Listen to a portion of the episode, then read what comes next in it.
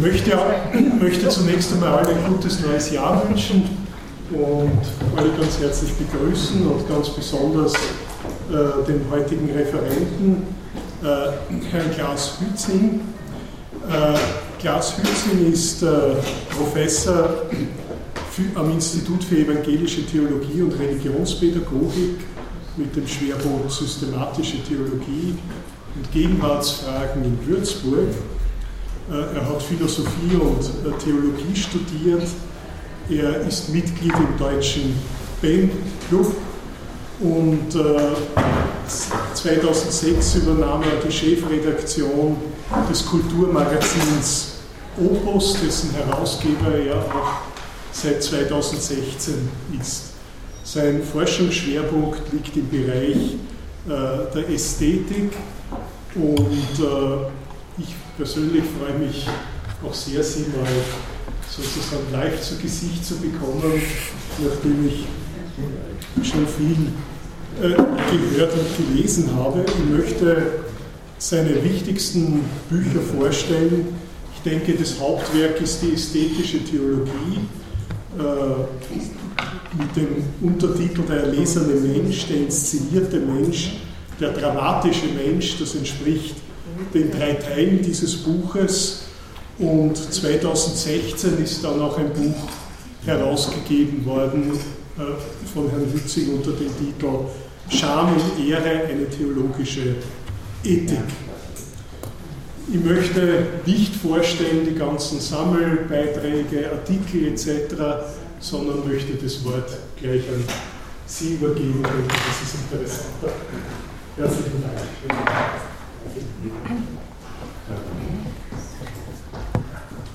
Liebe Studentinnen und Studenten, sehr geehrte Frau Kollegin, meine Herren Kollegen, Spektabilität in dieser Reihenfolge möchte ich Sie herzlich begrüßen. Sie merken, die Reihenfolge ist absichtsvoll gewählt, denn es geht unter anderem um den Statusverzicht als eine Methode, den Hass in den Griff zu bekommen. Mit dieser Begrüßung starten wir ganz unspektakulär mit einer Einleitung zum Thema Hass und Hassprediger. Ich habe es noch etwas ergänzt. Hass und Hassprediger und Hassmedien. Versuch über den Ursprung von Gewalt. Meine Damen und Herren, beginnen wir mit der Einleitung über die verlorene Ehre mit einem Zitat. In diesem Augenblick erst zog Katharina die beiden Ausgaben der Zeitung aus der Tasche und fragte, ob der Staat, so drückte sie es aus, nichts tun könne, um sie gegen diesen Schmutz zu schützen und ihre verlorene Ehre wieder herzustellen. Zitat Ende. In Heinrich Bölls Erzählung Später mit Angela Winkler, Dieter Laser und Mario Adorf kongenial verfilmt, taucht im Titel das Stichwort Ehre auf, die der Hauptfigur, die auf einer privaten Tanzveranstaltung zufällig auf einen von der Polizei gesuchten und des Bankraubs und des Mordes beschuldigten jungen Mann trifft und mit ihm eine Nacht verbringt. Durch einen wie man in den 70er Jahren sagte, so bin ich sozialisiert worden, Revolverjournalismus die Ehre geraubt wird. Ausgestellt als eiskaltes Flittchen eines Terroristen erhält sie hasserfüllte Drohanrufe und Zuschriften. Meine Damen und Herren, ich bin Jahrgang 1958, geborener Niederländer, und ich bin auf der deutschen Seite weitgehend aufgewachsen, das muss kein Schaden sein, und bin in der Böll-Tradition groß geworden. Denn wie das dann so ist, man legt sich dann, nachdem man das ewig gelesen hat, eine 30-jährige Askese auf. Und jetzt zum 100. Geburtstag, wenn das Feuilleton wach wird, greift man wieder zu diesen Texten. Und ich habe festgestellt, es ist wirklich ein starker Autor der äh, gewissermaßen seinen Tod im wahrsten Sinne des Wortes äh, überlebt hat. Also schauen Sie noch einmal in Texte hinein von ihm. Besonders empfehlen kann ich diese Erzählung Die verlorene Ehre der Katharina Blum. Häufig Überlesen wird der Untertitel dieses immer noch erstaunlich vitalen Textes, der erst verständlich macht, warum Böll untertourig den Polizeiberichtston suffisant imitieren, über einen Mord schreibt und zugleich die heißt Altersher virulente Frage klärt, wie Gewalt entsteht und wohin sie führen kann. Eine der spannendsten Fragen, die in der Philosophie, in der Theologie, in der Soziologie, in der Psychologie, wo auch immer zu klären ist. Die Antwort ist verblüffend einfach. Gewalt entsteht, so Böll, wenn Journalisten, die sich als wahre Schandproppen erweisen, durch massenwirksame Demütigung und Diffamierung das Selbstbild und Fremdbild einer unschuldigen Person zerstören, die prompt in die Scham getrieben wird und diese falsche Scham in die Schuld verschiebt. Katharina Blum erschießt den zum Interview geladenen Journalisten Werner Töttges in ihrer Wohnung, nachdem er sie unverblümt zum Entspannen, zum Beischlaf aufgefordert hat, empfindet hinterher keine Reue über die Tat. Böll hat den Journalismus der Demütigung an der Bildzeitung demonstriert, die er im Vorspann auch explizit nennt. Zitat, sollten sich bei der Schilderung gewisser journalistischer Praktiken Ähnlichkeiten mit den Praktiken der Bildzeitung ergeben, so sind diese Ähnlichkeiten weder beabsichtigt noch zufällig, sondern unvermeidlich. Mehr als 40 Jahre nach Bölls Erzählung haben sich die Medien der Demütigung diversifiziert und neu inkarniert. Der Online-Pranger etwa ist dazugekommen. Die ehemals als aufklärerisch und als soziale Medien getauften Dienste können einen Demütigungsparcours inszenieren, einen Shitstorm auslösen, der sich zu einem Fallwind ausweitet. Viele User degenerieren zur privaten Bildzeitung. Den anonymen Demütigungsartisten kann man nicht einmal mehr ansichtig werden. Mord, das ist ja noch Zivilisation, möchte man sagen, Mord wie im Fall der Katharina Blum wäre gar nicht möglich. Der Feind ist unsichtbar geworden, hat sich anonymisiert und allenfalls auf ein Kürzel versteckt gehalten.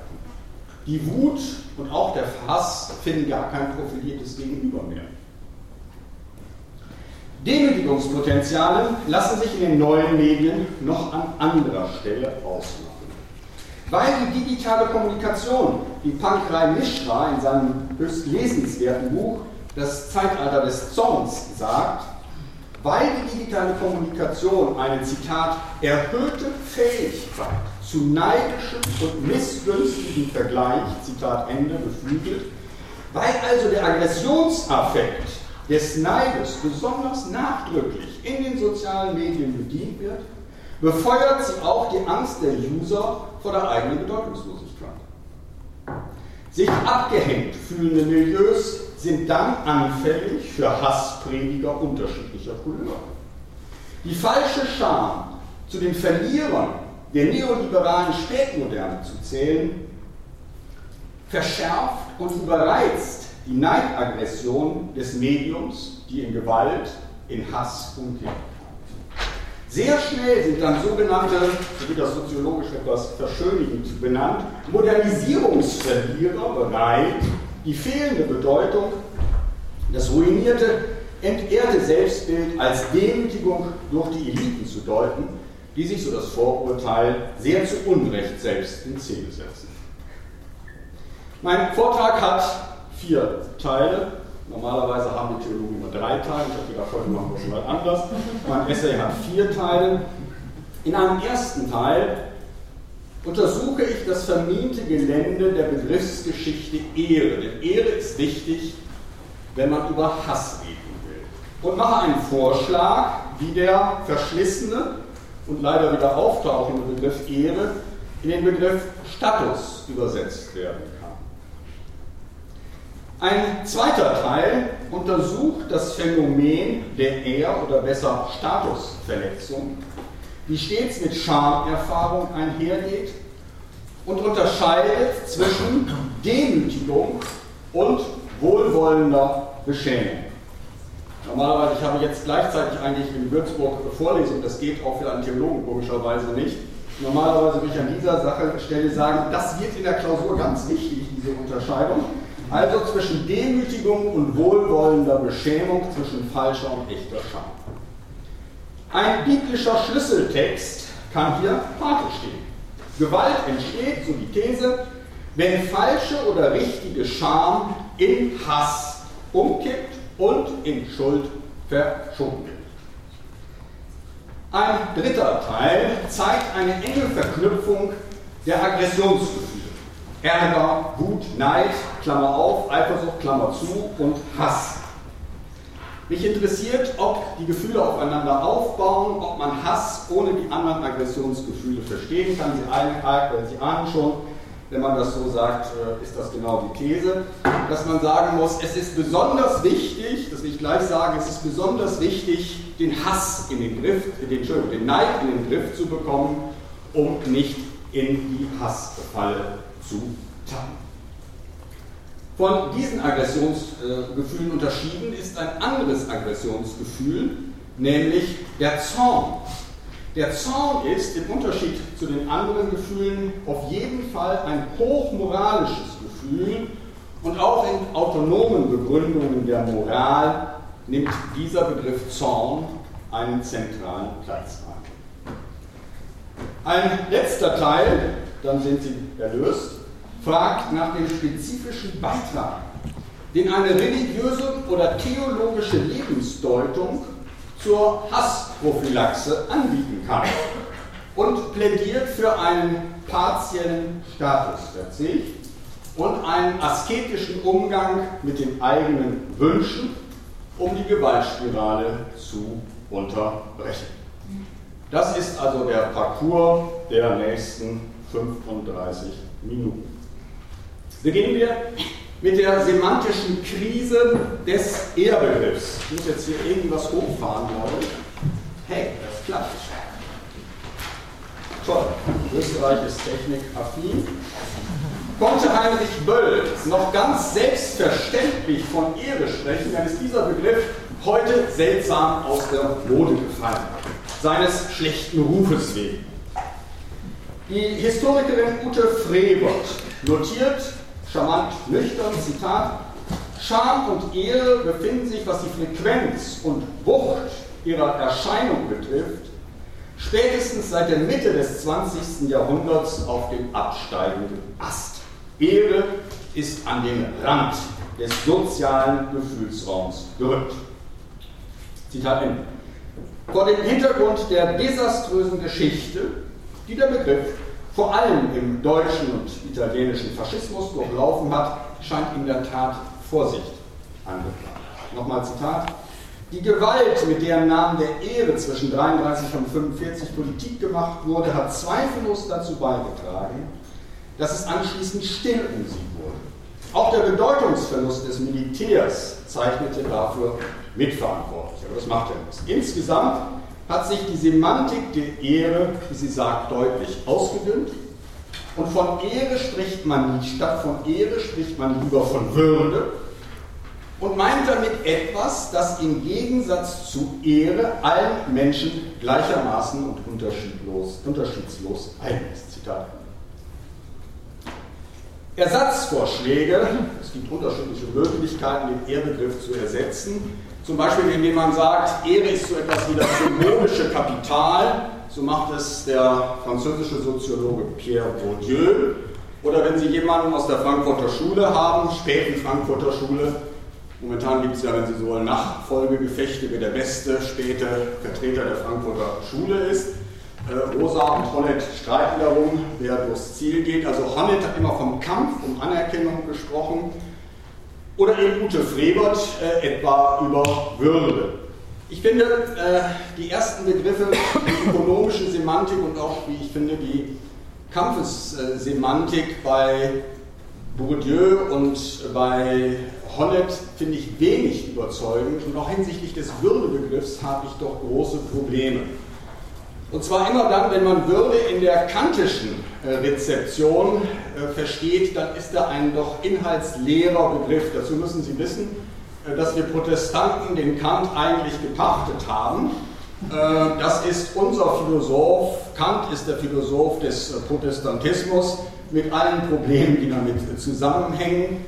Ähm, es gibt schlechtere, die man wählen kann. Kant ist äh, nicht unflott, aber wie ich finde, die Inhaltslehre äh, des Würdebegriffs überzeugt mich nicht wirklich, weil im alten Ehrbegriff doch immer noch so etwas wie ein kompetitives Ringen äh, mit abgebildet ist. Und nicht zufällig sagt Böll in seiner Erzählung, dass die Katharina Blum, die zur Mörderin wird, mit lebensgefährlichen Eigenschaften ausgestattet sei, nämlich Treue, und Stolz und das hat sogar Stolz positive Konnotationen.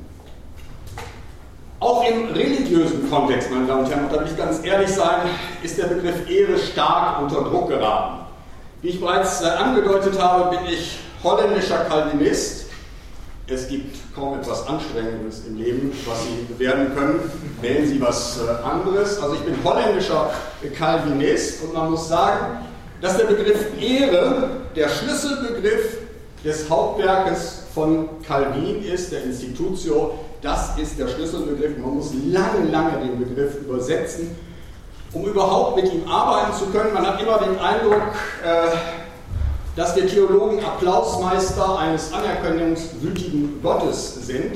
Äh, das kann irgendwie nicht passen. Also Sie merken auch in meiner eigenen Tradition ist der Ehrbegriff enorm unter Druck ein Kollege von mir, der Neutestamentler, wir werden mit ihm noch häufiger heute zu schaffen haben, Gerd Theissen aus Heidelberg, ein Sozialgeschichtler, hat typisch für die sozialgeschichtliche Wende der 80er Jahre dafür plädiert, Ehre durch den Begriff Status zu ersetzen. Er hat es so definiert, dass er sagt, traditionell, Zitat, unter Status jede Einordnung des Menschen in eine gesellschaftliche Rangordnung verstanden, die ihm im Vergleich zu anderen einen unterschiedlichen Wert beilegt, sei es aufgrund familiärer oder ethnischer Herkunft, sei es durch rechtliche, politische und ökonomische Privilegien, sei es durch Tüchtigkeit und Bildung.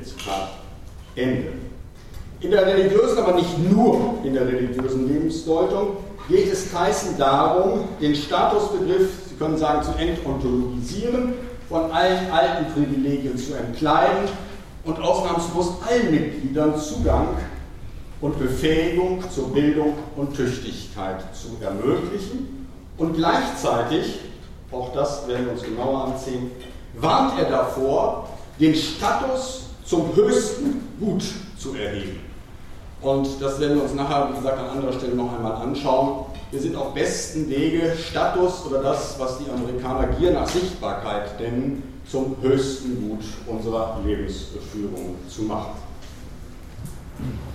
Wenn gewissermaßen Status zum höchsten Gut ausgezeichnet wird, dann ist es nicht unverständlich, dass als eine Art Gegenbewegung archaische Vorstellungen von Ehre erneut in Umlauf gebracht werden dann ist Ehre plötzlich wieder etwas, für die man bereit ist, in den Tod zu gehen oder auch andere in den Tod zu schicken.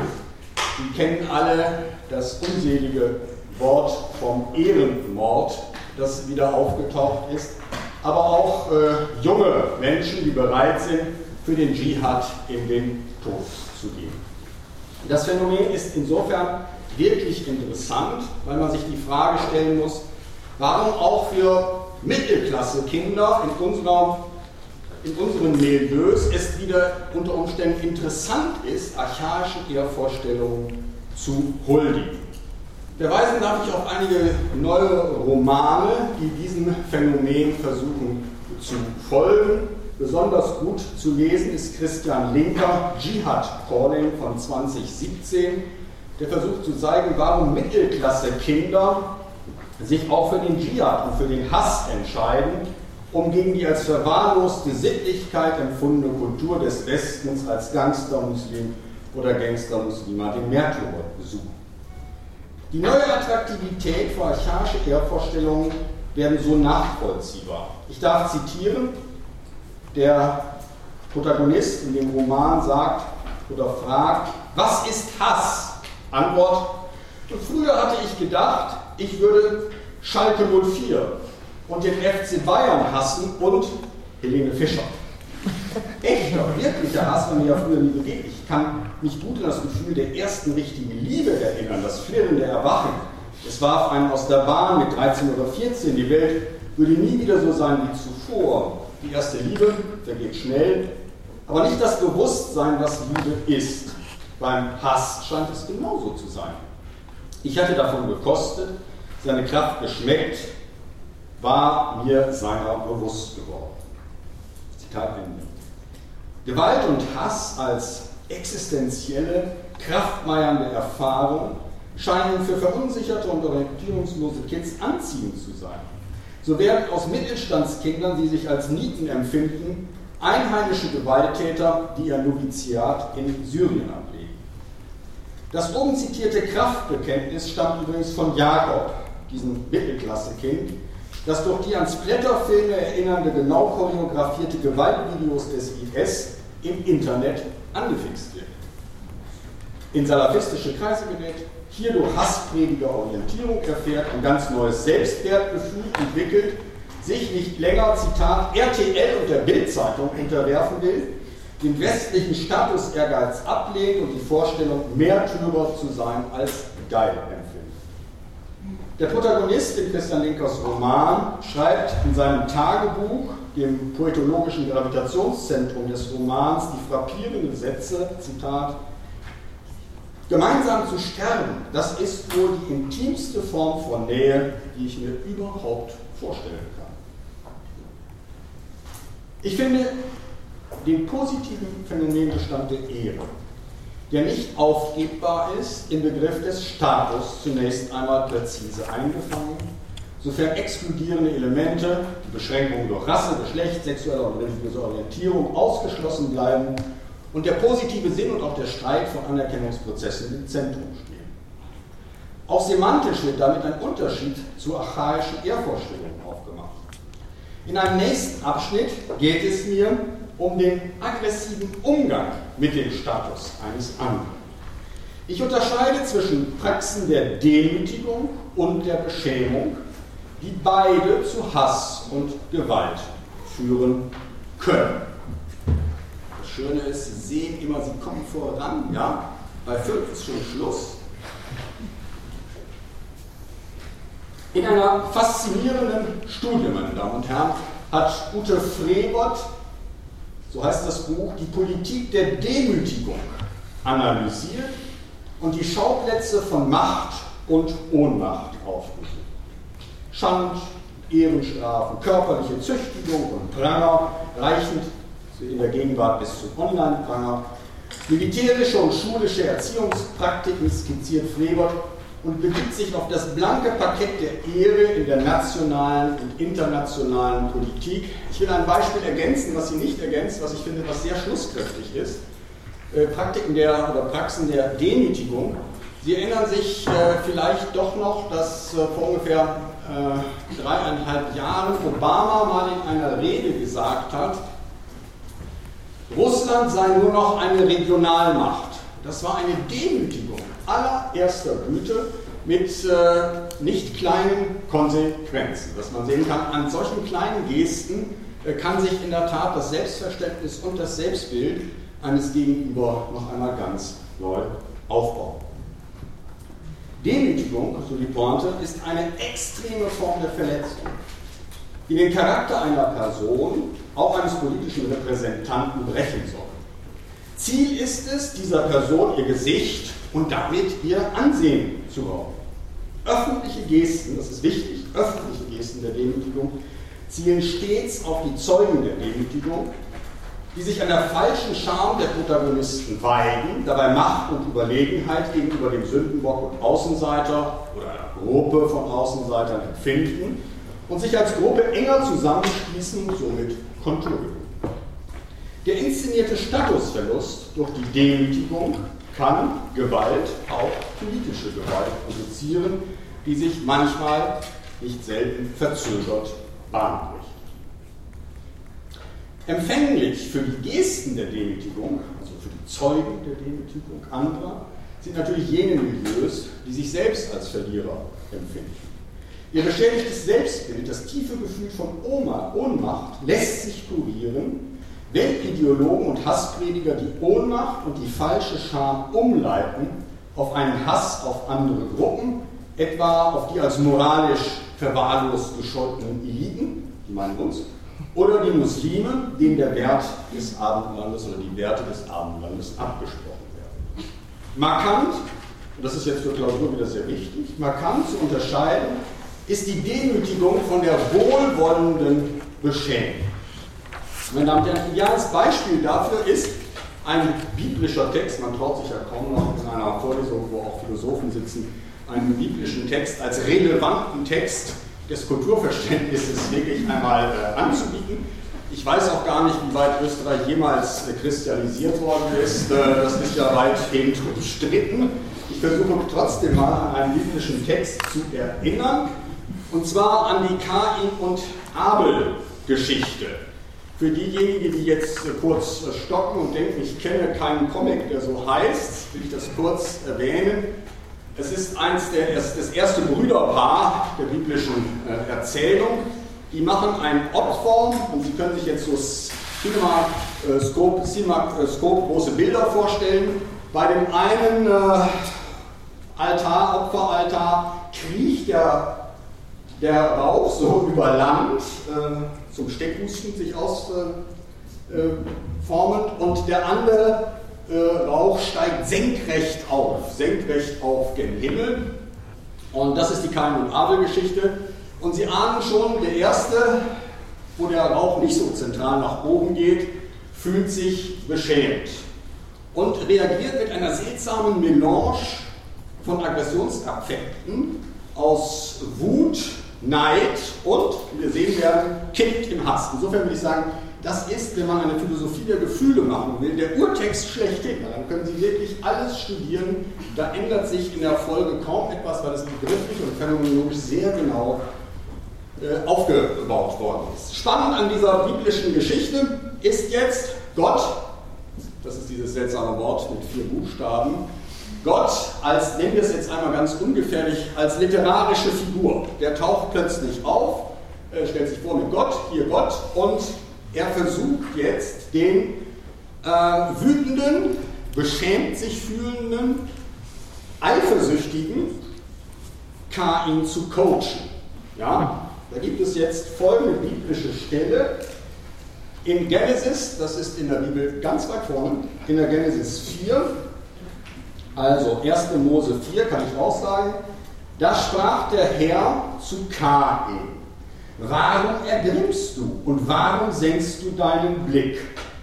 Ist's nicht also, wenn du fromm bist, so kannst du frei den Blick erheben. Bist du aber nicht fromm, so lauert die Sünde vor der Tür und nach dir hat sie Verlangen, du aber herrsche über sie. In äh, der Sprache der äh, Nuller Jahre würde man sagen, das ist so eine Art Aggressionscoaching, was hier von Gott äh, durchgeführt wird.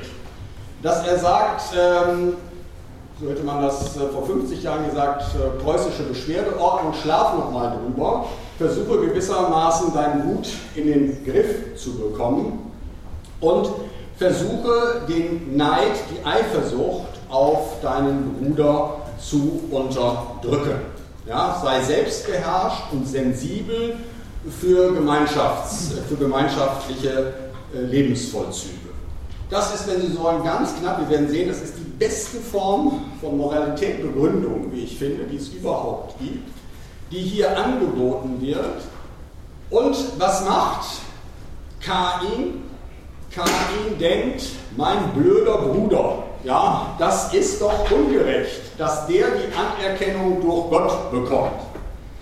Und lassen Sie uns ganz kurz, ich habe etwas mehr Zeit, habe ich gehört, lassen Sie uns ganz kurz über die Scham nachdenken, meine Damen und Herren. Ich habe noch nie eine Studentin und einen Studenten äh, erlebt, der mir gesagt hat, hey, Scham, das ist ja ein super Gefühl. Ja?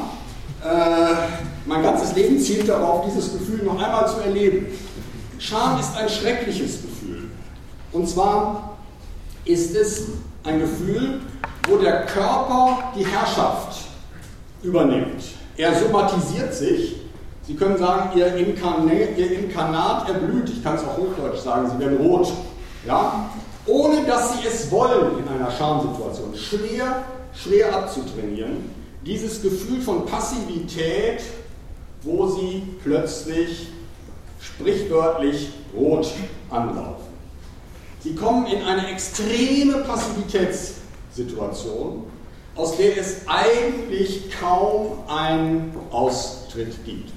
Klammer auf, meine Damen und Herren, ganz knapp, es gibt unterschiedliche, sagen wir mal, Objekte oder Gegenstände, für die Sie sich schämen können.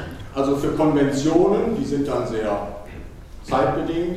Sie können auch für ästhetische Standards sich schämen.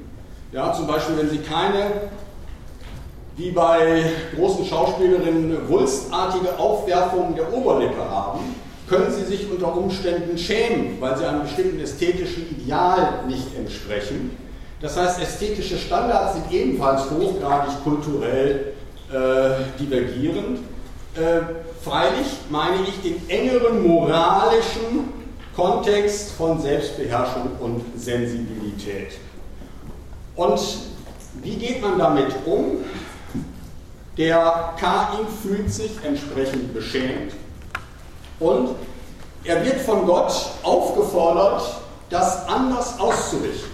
Ich sage es jetzt mal, seinen Neid oder seine Eifersucht in den Griff zu bekommen, um wieder gemeinschaftsverträglich leben zu können. Einem anderen etwas gönnen können, also weiter können wir es jetzt auch nicht runterbürsten, äh, den Text, das ist schon eine wichtige Funktion.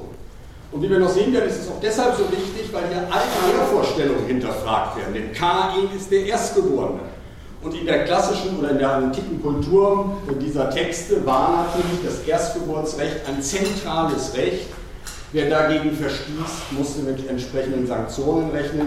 Hier ist es Gott selbst, der dieses alte hierarchische Modell auch der Erstgeburt ein Stück weit hinterfragt das wäre bei bäuerlichen Vererbungsgesetz, Vererbungsrechten in, äh, in Österreich wahrscheinlich auch ein äh, schwieriges Unterfangen, wenn man das ganz neu auf den Weg bringt. Aber dann merken Sie, wie viel Potenzial an Stress in solchen strukturell wunderbar strukturierten Narrativen steckt, um etwas Neues auf den Weg zu bringen. Und damit, was macht, was macht KI? Wichtig ist, dass wie die neuere Emotionsforschung zeigt, Bernard Williams war ein zentraler Autor in diesen Fragen, der gesagt hat, Scham ist jene seltsame Emotion oder Gefühl, ich verwende das hier in diesem Kontext äh, gleichbedeutend, ist jedes entscheidende Gefühl, was auf eine Charakteränderung zielt. Scham zielt darauf, den Charakter zu ändern. Schuld bezieht sich immer auf etwas, was ich ableisten kann. Wenn ich an einem anderen schuldig geworden bin, dann gehe ich einmal, wie heißt es hier bei euch, in Hafen oder irgendwie so, oder Häfen oder irgendwie sowas. Häfen, Häfen, ja, finde ich viel besser als Knast. Ja, gehe ich in Häfen, da können Sie dann segeln. Also Sie sind in Häfen, Sie machen vier Jahre dort äh, eine Art äh, Aufenthaltsgenehmigung im Häfen. Und dann kommen Sie raus und ganz häufig kennen Sie das, sagt derjenige, der jetzt vier Jahre da eingefahren ist, äh, jetzt bin ich klüger, nochmal erwischen mich nicht. Ja? Daran merken Sie schon, Schuld ist etwas, was nicht unbedingt äh, eine Frage an den eigenen Charakter ist, im Unterschied zu Scham. Deshalb werden in Amerika inzwischen Reshamings-Programme aufgelegt für Straftäter, äh, Klammer zu, äh, eine spannende Sache. Wichtig in unserer Geschichte, in dieser biblischen Geschichte, die wirklich sehr kurz ist, und das ist immer das Tolle, nicht nur Hegel und Fichte können sehr kurz, auch die Bibel kann sehr, sehr kurz, extrem kurz in zentrale Sachen äh, tradieren. Kain entscheidet sich willentlich, willentlich dazu, ein Mörder zu werden, weil er offenbar es attraktiver findet, wieder Handlungsfähigkeit zu haben also aus der Passivität herauszukommen. Und Hass ist jenes seltsame Gefühl, was jetzt kippt, von Neid in Hass, ist das seltsame Gefühl, was die Handlungsmotivation wieder antreibt. Und zwar hinsichtlich dummerweise der Vernichtung des anderen. Damit ist in der Tat Unsere Weltgeschichte startet im Grunde genommen mit einem Mord. Zwei Brüder, immer ein klassisches Modell, an dem man vieles deuten kann. Gehen Sie nochmal äh, jetzt in die Burg, da läuft momentan der Volksfeind. Zwei Brüder, die da irgendwie auch nicht ganz äh, zurande kommen. Ein spannendes Thema. Hier ist es angelegt bei Kain und Abel. Kain zieht es vor, den Bruder umzubringen. Spannend ist, dass die Geschichte damit nicht aufhört. Denn, nicht unflott, geht Kain zu Gott und sagt, ja gut, das Tragen kann ich jetzt nun doch nicht, was ich da gemacht habe. Und dann sagt Gott, okay, aus den Augen sollst du mir gehen, aber ich gebe dir so eine Art Tattoo. Ja, das ist das sogenannte Kainsmal. Sie müssen sich vorstellen, der kriegt da irgendwie von Gott, der auch ein Chef-Tattoo ist, äh, äh, Tattoo-Künstler ist, so eine Art Kainsmal auf die Stirn. Damit ist er gefeit vor Rachegelüsten. Niemand darf ihn umbringen, ja, sondern er ist im Grunde genommen geschützt. Das ist insofern wirklich sehr spannend, weil wir an dieser Geschichte etwas haben, was erst 1500 Jahre später durch die Protestanten entdeckt worden ist, nämlich die Rechtfertigungslehre. Was macht in dieser Geschichte der Erzähler? Er macht einen Unterschied auf zwischen den Handlungen einer Person und der Person selbst. Die Handlung ist natürlich verwerflich. Sie dürfen einen Menschen nicht umbringen. Aber die literarische Figur Gott sagt, die Würde, so würden wir heute sagen, ist davon uneingeschränkt auszunehmen. Die Würde bleibt auch bei einem Mörder geschützt. Also das ist das, was wirklich sehr viele Jahre später durch Luther die Rechtfertigungslehre meint. Äh, Gott sei Dank ist jetzt endlich die Lutherdekade zu Ende. Ja, wir sind als Protestanten auch ganz erschöpft, zehn Jahre Luther, das macht einen völlig fertig. Ähm, und da müssen Sie sagen, naja, es ist im Alten Testament bereits angelegt. Die Rechtfertigungslehre ist eine Theorie, die hier bereits angelegt worden ist. Wir sehen also, äh, spannend ist es, und das ist im Grunde genommen die Pointe meines Textes, zu sagen, wir müssen den Neid den Neid sehr zentral in den Griff bekommen, damit wir nicht den Ausflug oder die, äh, die Chance nehmen, in den Hass auszuweichen, um die dramatische Situation zu lösen, wenn auch falsch zu lösen.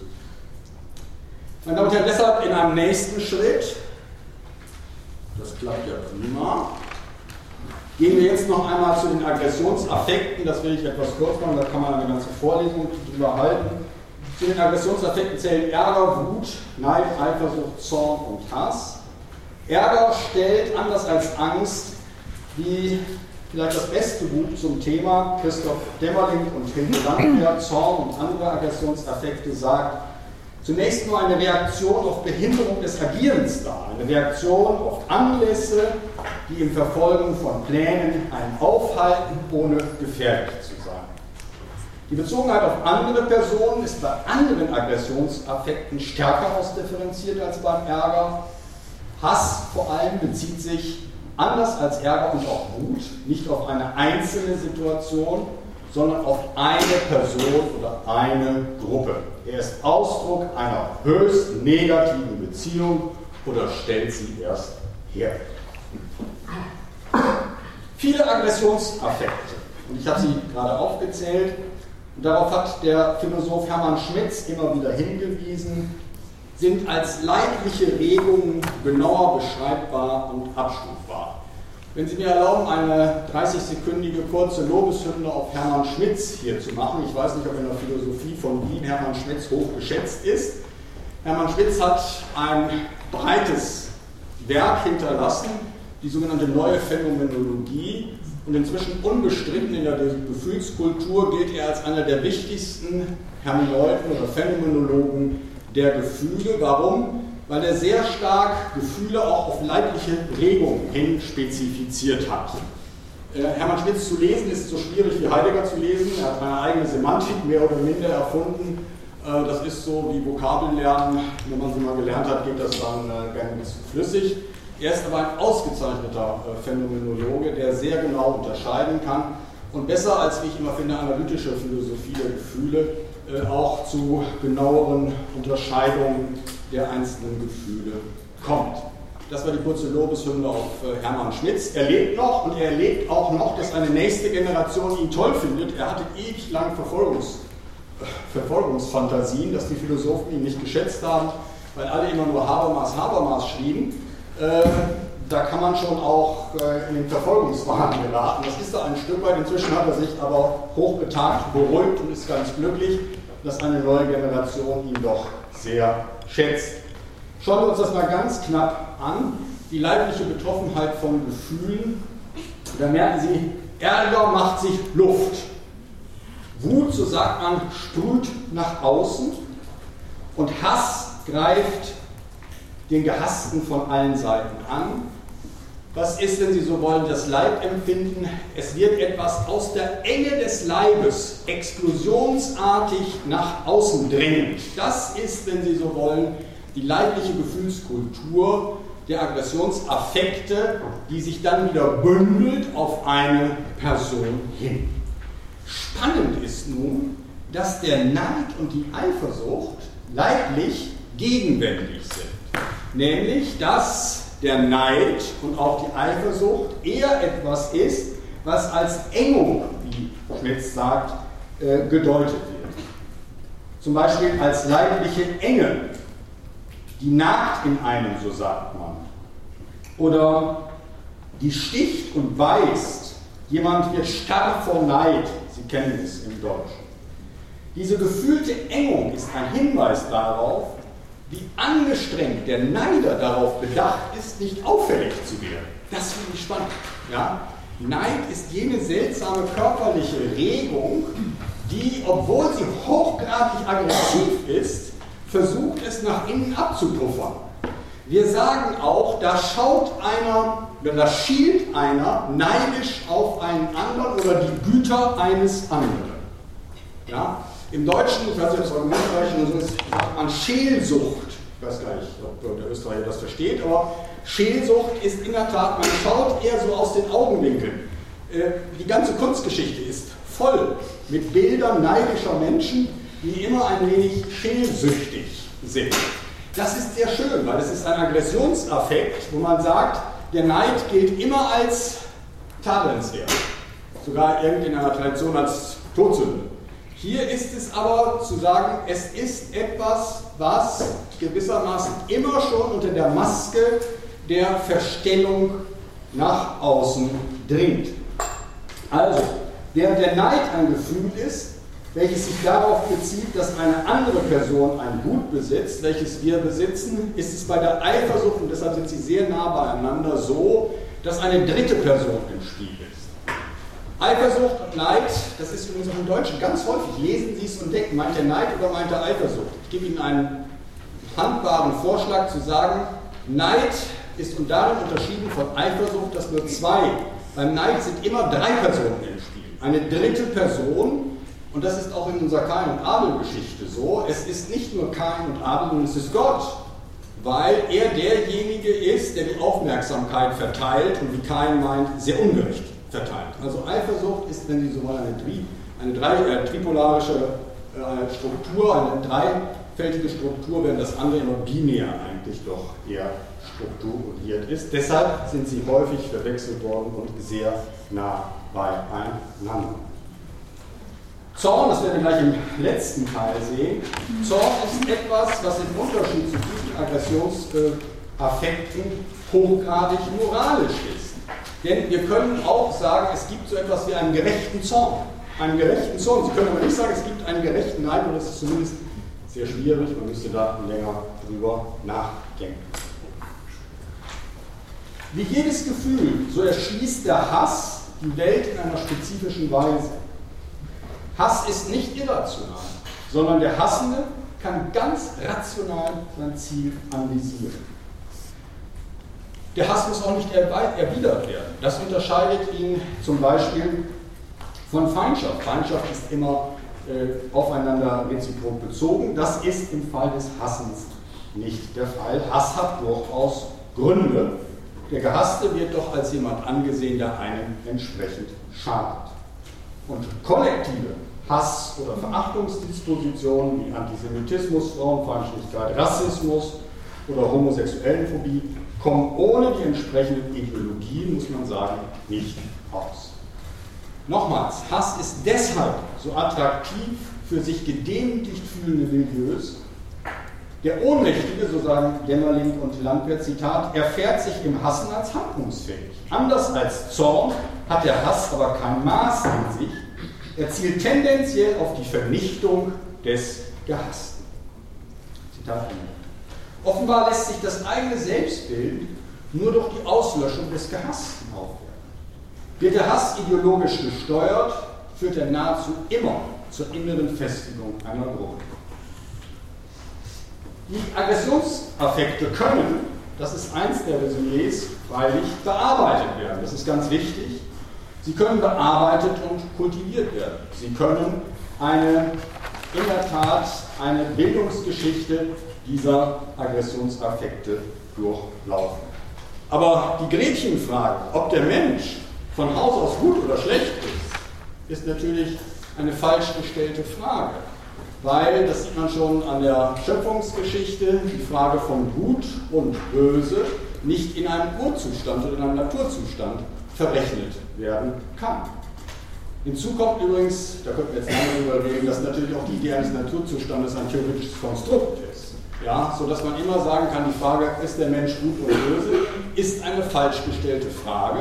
Und es ist nur die Frage, lässt sich Aggression entsprechend kultivieren? Ja oder nein? Das musste doch mal gesagt werden. Und dann noch ein anderer Punkt, auch der Wille, meine Damen und Herren, ist nicht, wie eine ganze Herrscher von Theologen katholischer oder evangelischer Provenienz gesagt haben, etwas, der vollständig äh, verdorben ist.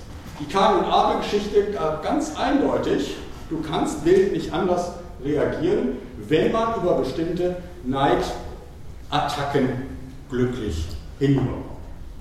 Damit, meine Damen und Herren, ganz zum Schluss noch schnell, wie lösen wir das ganze Drama auf? Über Status und Statusverzicht. Was ist das Spezifikum einer Ethik und auch einer theologischen Ethik. Worin unterscheidet sich eine theologische von einer nicht theologischen Ethik? Ich will Rekurs nehmen auf einen Berliner Philosophen, Ernst Tugendhat, berühmt für eine autonome Begründung der Moral. Und all das, was wir bisher gehört haben, können Sie jetzt gewissermaßen einklicken und wir können uns sehr schnell darüber verständigen. Ernst Tugendhat hat gesagt, was können wir gegenseitig voneinander fordern? Was können wir gegenseitig voneinander fordern? Das ist die Ausgangsfrage. Und die Antwort, die er gibt, mit Anleihen, ich sage es mal sehr freundlich, bei Adam Smith zum Beispiel, sagt er, Selbstbeherrschung und Sensibilität. Das sind die zwei Basisnormen die wir voneinander in einer Gesellschaft fordern können. Da brauchen Sie jetzt keine theologischen Zusatzinformationen, das funktioniert autonom. Und er sagt, und das ist das Spannende daran, er sagt, bei Normverletzung in diesen Fragen, Selbstbeherrschung oder Sensibilität, ist es so, dass derjenige, der gegen die Norm verstößt, sich gefälligst schämen soll. Und wenn er sich schämt, soll er sich ändern. Und diejenigen, die Zeugen sind, dass gegen diese Urbasisnormen verstoßen wird, sollen sich, so sagt er, empören. Schmitz, der ganz ähnlich argumentiert, sagt, die sollen zornig sein. Zornig in diesem Sinne als gerechter Zorn. Ja, ihn auch darauf aufmerksam machen, dass er hinsichtlich der gemeinsamen Mitte der Gesellschaft einen Verstoß unternommen hat. Also der Versuch auf zwei Basisnormen, eine autonome Begründung der Moral voranzutreiben und von hierher zu entfalten. Dieses Modell haben Sie auch in der Kain- und Abel-Geschichte. Dass gesagt wird, Kain soll gefälligst selbstbeherrscht sein und soll kontextsensibel, wie wir das äh, heute äh, durch viele äh, psychologische Seminare geschult, ein bisschen lernen. Also wie man kontextsensibel entsprechend reagiert. Es ist durchaus in der Kain- und Adelgeschichte angelegt. Was ist denn jetzt gewissermaßen das Surplus bei einer theologischen Grundlegung einer Ethik? Zunächst einmal würde man sagen, hier ist ein Konsens zwischen Theologie und Philosophie und der autonomen Begründung von Moral.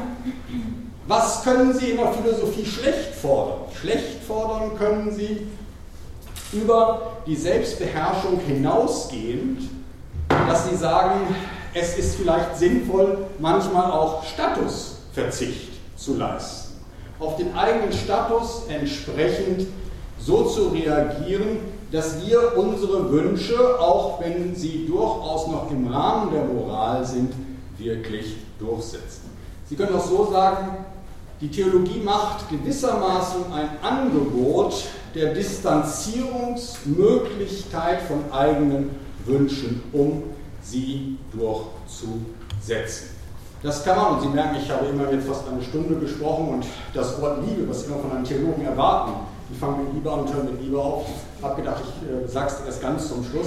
Das ist natürlich etwas in der Tat, was hier das Gefühl vermittelt der stärkeren Selbstdistanzierung von eigenen Wünschen. Statusverzicht ist etwas, das hat gerade der Neutestamentler Gerd Theissen gesagt, was bereits im Alten Testament und vor allen Dingen dann im Neuen Testament sich durchgesetzt hat. So, das heißt, Statusverzicht, so meine Pointe, ist etwas, was jene Distanz zu den eigenen Wünschen einübt, die Menschen von Neidattacken und der Gier nach Sichtbarkeit zu schützen. Statusverzicht lässt sich als Askese beschreiben. Ein theologischer Ausdruck, den ich hier nicht theologisch verstanden wissen möchte. Sofern man mit dem Psychologen und dem Philosophen Carlo Strenger von Hause aus ein orthodoxer Jude und im Anschluss an die Stoiker und Epikureer Askese als Training deutet, um, wie Strenger sagt, auf die unrealistischen und auch meist nicht notwendigen Wünsche zu verzichten. Askese war für die Stoiker und die Epikureer kein Bekenntnis der Sündhaftigkeit und der Reue, in der Tat, halte ich auch für Unsinn, sondern Ergebnis der Einsicht in die innere Grundstruktur der inneren und äußeren Realität. Zitat Ende. So verstanden wird Askese lebensdienlich, ohne genusskritisch zu sein. Ausdrücklich stimme ich strenger zu, auch wenn ich seinen Jargon nicht so schätze, wenn er schreibt, wir alle müssen lernen, mit Neid und Ressentiment zu leben, unsere, ohne unsere Urteilskraft auszuschalten. Wer den Schmerz des Neides nicht erträgt und vor ihm zurückschreckt, ist zur seelischen Verkrampfung verurteilt die sich im Ressentiment ausdrückt. Ich komme zum Schluss, meine Damen und Herren. Der Status Ehrgeiz wird durch die aktuelle digitale Medienrevolution nochmals befeuert. Denn Statusänderungen auf Facebook werden allen Usern volltönend mitgeteilt. Aus der Zahl der Follower, euphemistisch Freunde genannt, ergibt sich das soziale Ranking. Heute gehört der Status Update zur täglichen Kultur des Self-Branding. Zitat, ich habe gedacht, irgendwann muss auch mal ein englisches Zitat fallen. Everyone needs to start thinking of themselves as a brand. It is no longer an option, it is a necessity. Zitat Ende, das war Englisch. Jedes Individuum ist Main Brand. Durch die Anonymität geschützt kann es zu einer Verwahrlosung der Sensibilität kommen, die sich dann auch im Shitstorm ausdrückt. Eine mögliche, das will ich wenigstens nennen, eine mögliche Folge wäre die Teflonisierung unserer Empfindsamkeit auf Seiten der User. Denn der Blick des anonymen anderen lauert überall.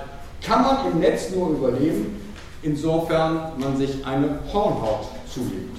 Hilft das Schweigen, hilft die Askese, ändern sich hier unter Umständen äh, grundsätzliche Fragen der Anthropologie und der anthropologischen Matrix.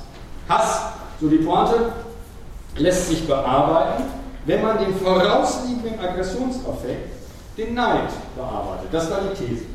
Soziale und politische Verwerfungen können sich nun an, wenn Gruppen die Basisnormen von Selbstbeherrschung und Sensibilität nicht länger teilen Und das ist das Drama momentan, was wir haben, dass diese beiden Basisnormen von einem Großteil der Bevölkerung gar nicht mehr geteilt werden.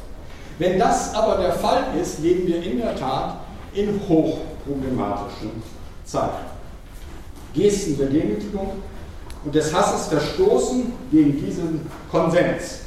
In diesen Fragen hilft eine Erinnerung daran, dass der Status nicht das höchste Gut ist. Meine Damen und Herren, von einem Kenner der Wiener Mundart, dem Verleger der Edition Ausblick Reinhard Deutsch, habe ich mir sagen lassen, Zitat in einem E-Mail, in Wien gibt es ja eine Vorform von Hass. Das ist Haas. Also ich versuche es jetzt einfach. Also die Dialektform von heiß, Klammer auf, Märkte, mit Ausnahme des Eis, also zum Beispiel des Ostereis oder Vanilleeis, wird aus einer Endsilbe Eis meistens ein Aas. So eben auch Haas. Und Haas gehen heißt wütend werden. IG Haas ist die unmittelbare Ankündigung von Schlägen.